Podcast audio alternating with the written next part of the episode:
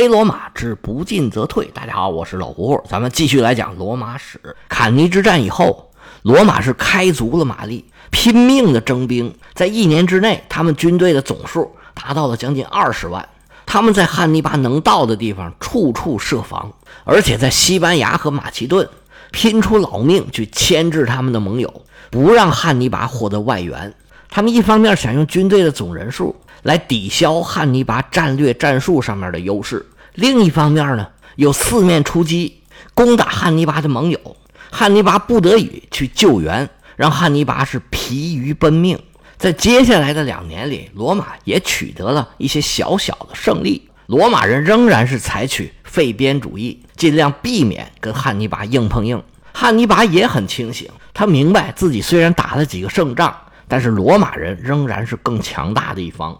所以在坎尼之战之后，罗马人变了策略，不再跟汉尼拔会战了。汉尼拔很快也明白了罗马人的意图，他也调整自己的策略，不再那么凶狠的到处出击了。有时候该防守也得防守。双方这策略一变，这战事啊就开始显得有点平淡。不过只是显得，其实双方的争夺是一刻都没有停过，争夺的焦点就在坎帕尼亚。汉尼拔想把整个坎帕尼亚都拿下来，但是罗马人是严防死守，汉尼拔是一直都没有如愿，而且罗马人呢还进逼东南部，汉尼拔不得不回兵去救援。没办法呀，汉尼拔只有一个，罗马人就看准了这点，去攻打汉尼拔必救的地方。所以汉尼拔在坎尼之后的两年一直是东跑西跑，但是也没有什么大的进展。转过年来到了公元前二百一十四年，双方对峙的态势就更加明显了。开年的时候，争夺的焦点仍然是在坎帕尼亚，汉尼拔亲自带兵想要在这里有所作为，但是几个没有投降的城邦都有罗马的守军，汉尼拔尝试了几次都没有成功，而罗马人呢又派来几支增援的部队，又攻下了一座原来被汉尼拔收服的城市。汉尼拔眼睁睁地看着，也没什么办法。这个时候，汉尼拔收到了马其顿的回信，答应说要派兵来增援。虽然最后也是没派来。汉尼拔一琢磨，那马其顿要来增援，我得找一个离马其顿比较近的地方，到时候好让他们在那儿登陆。哪儿合适呢？汉尼拔一琢磨，这个塔兰托比较合适。塔兰托在什么地方呢？咱不是经常说意大利是一个大皮靴子吗？它还是一个高跟皮靴子，在高跟儿跟这个脚心儿有一块凹进去的地方，这个地方呢就叫塔兰托湾。塔兰托城就在塔兰托湾的里头，就是这个鞋跟的最上头。塔兰托也是一个古城了，这是斯巴达人建的殖民地。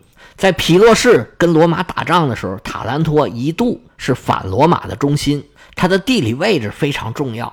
在皮洛士走的时候。迦太基也一度想要占塔兰托，最后还是被罗马人抢了先手。如果能占了塔兰托，那从马其顿过来就很方便了。于是汉尼拔就布置好坎帕尼亚的防卫，带兵去攻打塔兰托。罗马人早早就收到消息，加强了塔兰托的防卫。汉尼拔到了城下，发现呢也没有什么办法，最后还是无功而返。在汉尼拔攻打塔兰托的同时，迦太基的另外一支军队也跟罗马人打起来了。这支军队呢，由汉尼拔的侄子汉诺率领。他本来是在南方的布鲁提亚地区，也就是现在的卡拉布里亚地区来进行防卫的。罗马的前执政官格拉古大兵压境，汉诺带兵迎敌。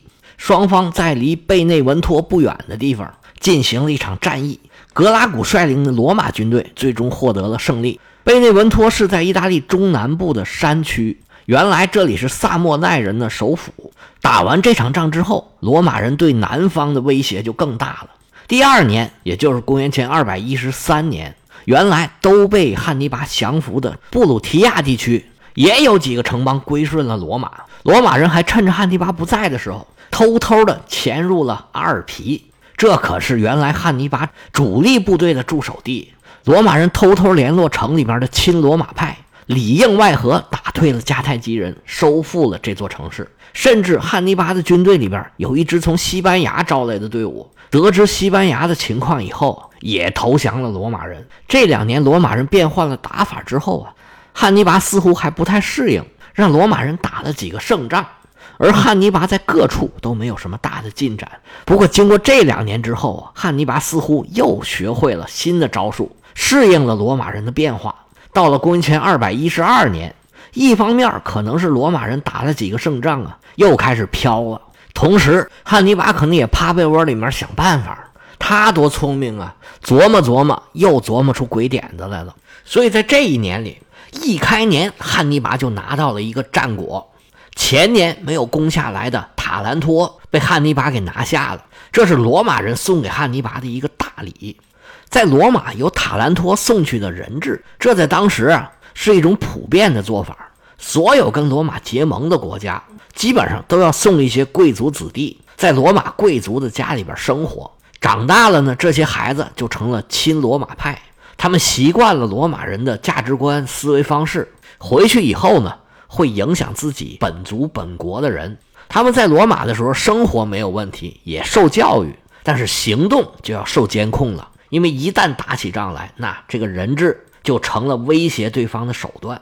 不光罗马这样，咱们中国以前也是这样。春秋战国时候就不用说了。到唐朝的时候，长安里面不到处都是各种颜色的头发、大鼻子、各种肤色的人都有。除了做生意的，也有很多类似这种人质的。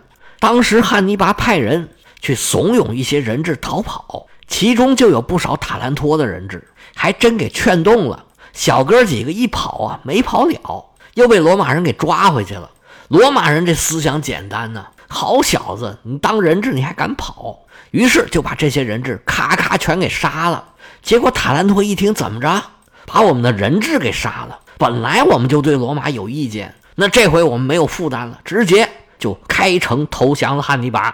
这下啊，周边的港口城市纷纷的效仿，马其顿登陆的风险一下子就增大了。好在希腊城邦对他们的牵制很有利，马其顿到最后也没派出援军来。拿到了塔兰托，汉尼拔当然高兴，但是他的主要战场还是在坎帕尼亚。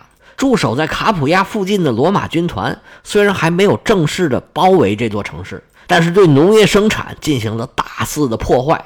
卡普亚这样的城市人口密集，当地的农业生产受破坏，居民的吃饭问题都受到了影响。那这么重要的盟友，汉尼拔可不能不管。于是啊，他就收集了大量的粮食。让自己的外甥汉诺押送着粮食，要给坎帕尼亚人送过去。汉诺就把这粮食聚集在贝内文托附近，让他们自己来领，谁需要谁就来呗。结果坎帕尼亚这些希腊城邦啊，懒懒散散，手脚很慢。汉诺在那儿等着，这些城邦他们迟迟不到，他们是不到，结果把罗马人给等来了。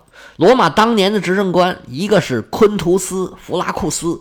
另外一位叫阿皮乌斯·克劳迪乌斯，带着军队给了汉诺重重一击，把所有的粮食和储备全都给抢走了。罗马两位执政官抢了粮食之后啊，洋洋得意，带着军队去包围卡普亚。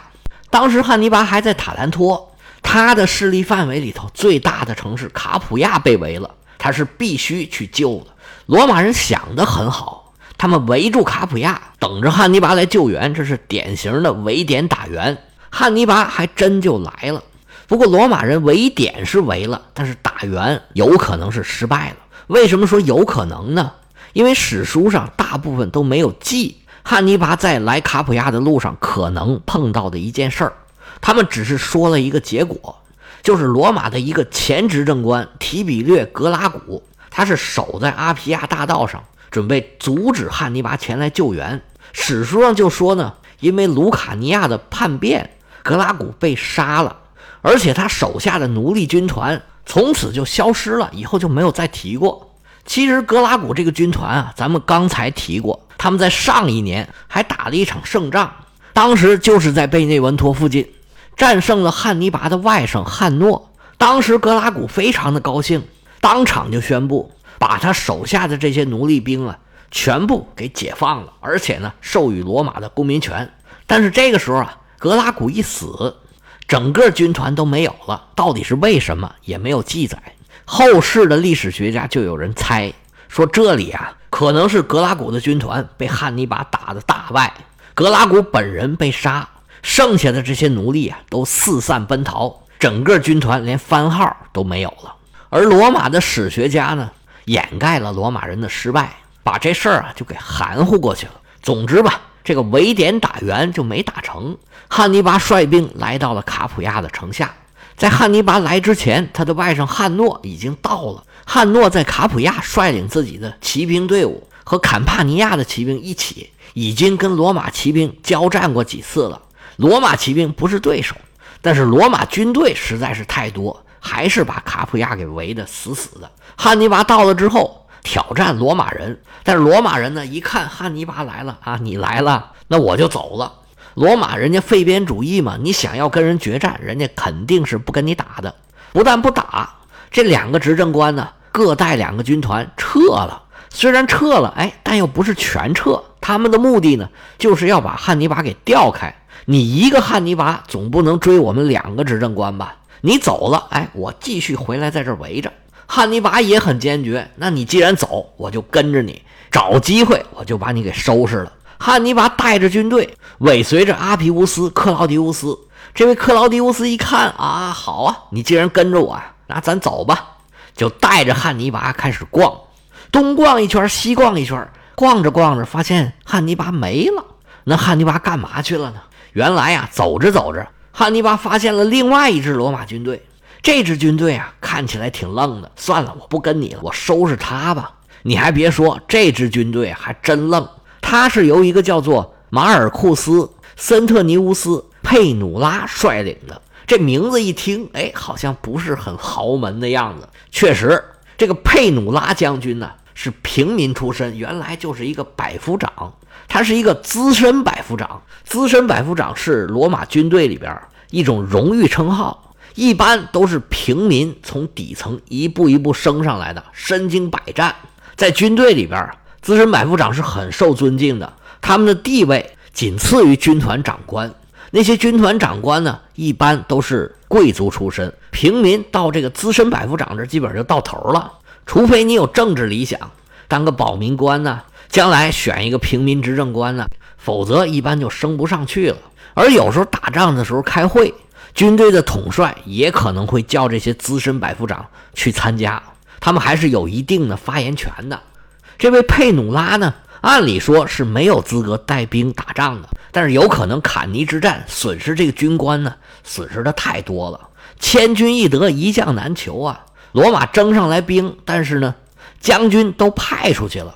他也不是用什么办法说服了元老院，把他破格提拔为将军。他带着八千罗马军和八千联盟的军队，进入了他无比熟悉的卢卡尼亚地区。倒霉的是啊，他一过来就碰到汉尼拔了。具体这仗怎么打的，这史书上没有记载，但是结果跟坎尼一样惨，一共一万六千人，死了一万五。汉尼拔虽然又打了一场胜仗。但是他还是没有能力给卡普亚解围。那位把汉尼拔给引出来的克劳迪乌斯将军转了一圈，他又回去了。这个时候，罗马又派了一支军队，是由盖乌斯·克劳迪乌斯·尼禄所率领的。他就是后来被派到西班牙去接替老西比亚的那位将军。这个时候还没去呢。这下啊，卡普亚城外就有三个将军，有六个罗马军团，把卡普亚围的是死死的。汉尼拔知道去解围好像也没什么用，因为罗马人也不会跟他们打。而这个时候啊，汉尼拔在意大利的老据点遭到了罗马人的威胁。现在正在围困卡普亚的有一位执政官叫昆图斯·夫尔维乌斯·弗拉库斯，他有一个弟弟，带着一支一万八千人的军队，正在阿普利亚扫荡，想让一些投降汉尼拔的城邦啊。重新回到罗马的阵营。这位将军名字叫格涅乌斯，后边跟他哥哥一样，也叫福尔维乌斯·弗拉库斯。他来到阿普利亚，因为汉尼拔不在，他前面进展的很顺利。但是他可不知道啊，前头的顺利对他来说不见得是好事儿。汉尼拔已然带着军队啊来到了且近，这位格涅乌斯将军啊还浑然不觉，还是按照老办法继续往前推进。汉尼拔估算了一下他行进的这个线路，就提前派轻装步兵在树林和农庄里边设下了埋伏，而且让骑兵在后面尾随，切断了他们逃跑的线路。做好了一切准备之后，汉尼拔又是按照以前的老套路，趁着对方还没吃饭，天刚刚亮就上门挑战。罗马人被打了个措手不及，匆忙出来迎战。在战场上，双方刚一交接，四边啊是伏兵四起。这战场上啊，就怕突然发生变化。罗马军心动摇，阵型大乱，还想往回跑，就发现后边被骑兵给堵得严严的，想跑都没地方跑。最后又是一场大屠杀，一万八千人里边只有两千人逃出了升天。这支军队的主帅弗拉库斯跟瓦罗一样。带着二百骑兵逃回了罗马，不过他可没有瓦罗那么幸运，他被元老院以叛国罪起诉，但是最后呢，还是通过交罚款保住了一条命。这场战役发生的地点就叫做赫尔多尼亚，从赫尔多尼亚逃出来的两千士兵，跟坎尼军团的结果一样，被送到了西西里岛，成了这个坎尼幽灵军团的一部分。这就是我们上回书提到的赫尔多尼亚战役的残兵。比较讽刺的是，这是第一次赫尔多尼亚战役。这次战役的残兵加入了坎尼军团。两年之后，又有第二次赫尔多尼亚战役。那次战役的罗马将军也是出自富尔维乌斯氏族，名叫克罗诺斯·富尔维乌斯·森图马卢斯。他同样是在赫尔多尼亚被汉尼拔给连窝端了。他带领的是一个标准的执政官军团，两个罗马军团一共一万三千人。结果这位将军呢，倒是没有受到审判，因为他和其他十一个军团长官全部都战死了。而这次战役里边的幸存者同样被送到了西西里，成了坎尼军团的新成员。这一仗打完，公元前二百一十二年。就差不多快到冬天了。这一年里头，汉尼拔是东跑西跑，这仗可没少打。在作战水平这方面啊，汉尼拔毫无疑问比罗马人高出一大筹。罗马军团只要被他给抓住，基本上就把番号都给打没了。但是如果从战略上来看，汉尼拔的这些胜利不能说无关紧要吧？但是都没有打到罗马人的七寸上。罗马损失的军队可以源源不断的补充上来。虽然罗马人也很疼，也很难受，但是罗马人这个时候已经慢慢的缓过来了。罗马人稳扎稳打，慢慢的绞死对手，这种能力啊是非常厉害的。想当初，无论是跟沃尔西人、跟埃特鲁里亚人，以及后面萨莫奈战争的时候，一点一点推进罗马人的势力，这个罗马人是非常熟悉的。现在跟汉尼拔的这种博弈，似乎。又走上当初的这个路子了，而且这个博弈的主战场仍然是在坎帕尼亚，在卡普亚进行的。翻过年来，到了公元前二百一十一年，被三个代执政官、六个罗马军团团团围住的卡普亚已经有点受不了了。卡普亚派使者偷偷的穿过了罗马人森严的封锁线，去给塔兰托的汉尼拔报信儿。塔兰托现在还有最后一个卫城。里边还有罗马的守军，汉尼拔一看大事不好啊！卡普亚这么重要的城市可千万不能丢啊！于是汉尼拔带上三十三头战象，还有最精锐的部队，从塔兰托出发，开始往卡普亚赶。这一路上倒是非常的顺利，没有遇到罗马人的阻拦。在汉尼拔的概念里啊，还会和以前一样，只要我一来，罗马军队他们就会自动的解围，然后带着我。去游花园，到处逛。这么一来，卡普亚的围城自然而然就解了。汉尼拔的军队在卡普亚附近的叫做替法达山扎营，跟以前一样。汉尼拔当然要观敌料阵，要看看罗马人到底是怎么围的这个城。他不看不要紧的，汉尼拔一看罗马人的围城，是大惊失色。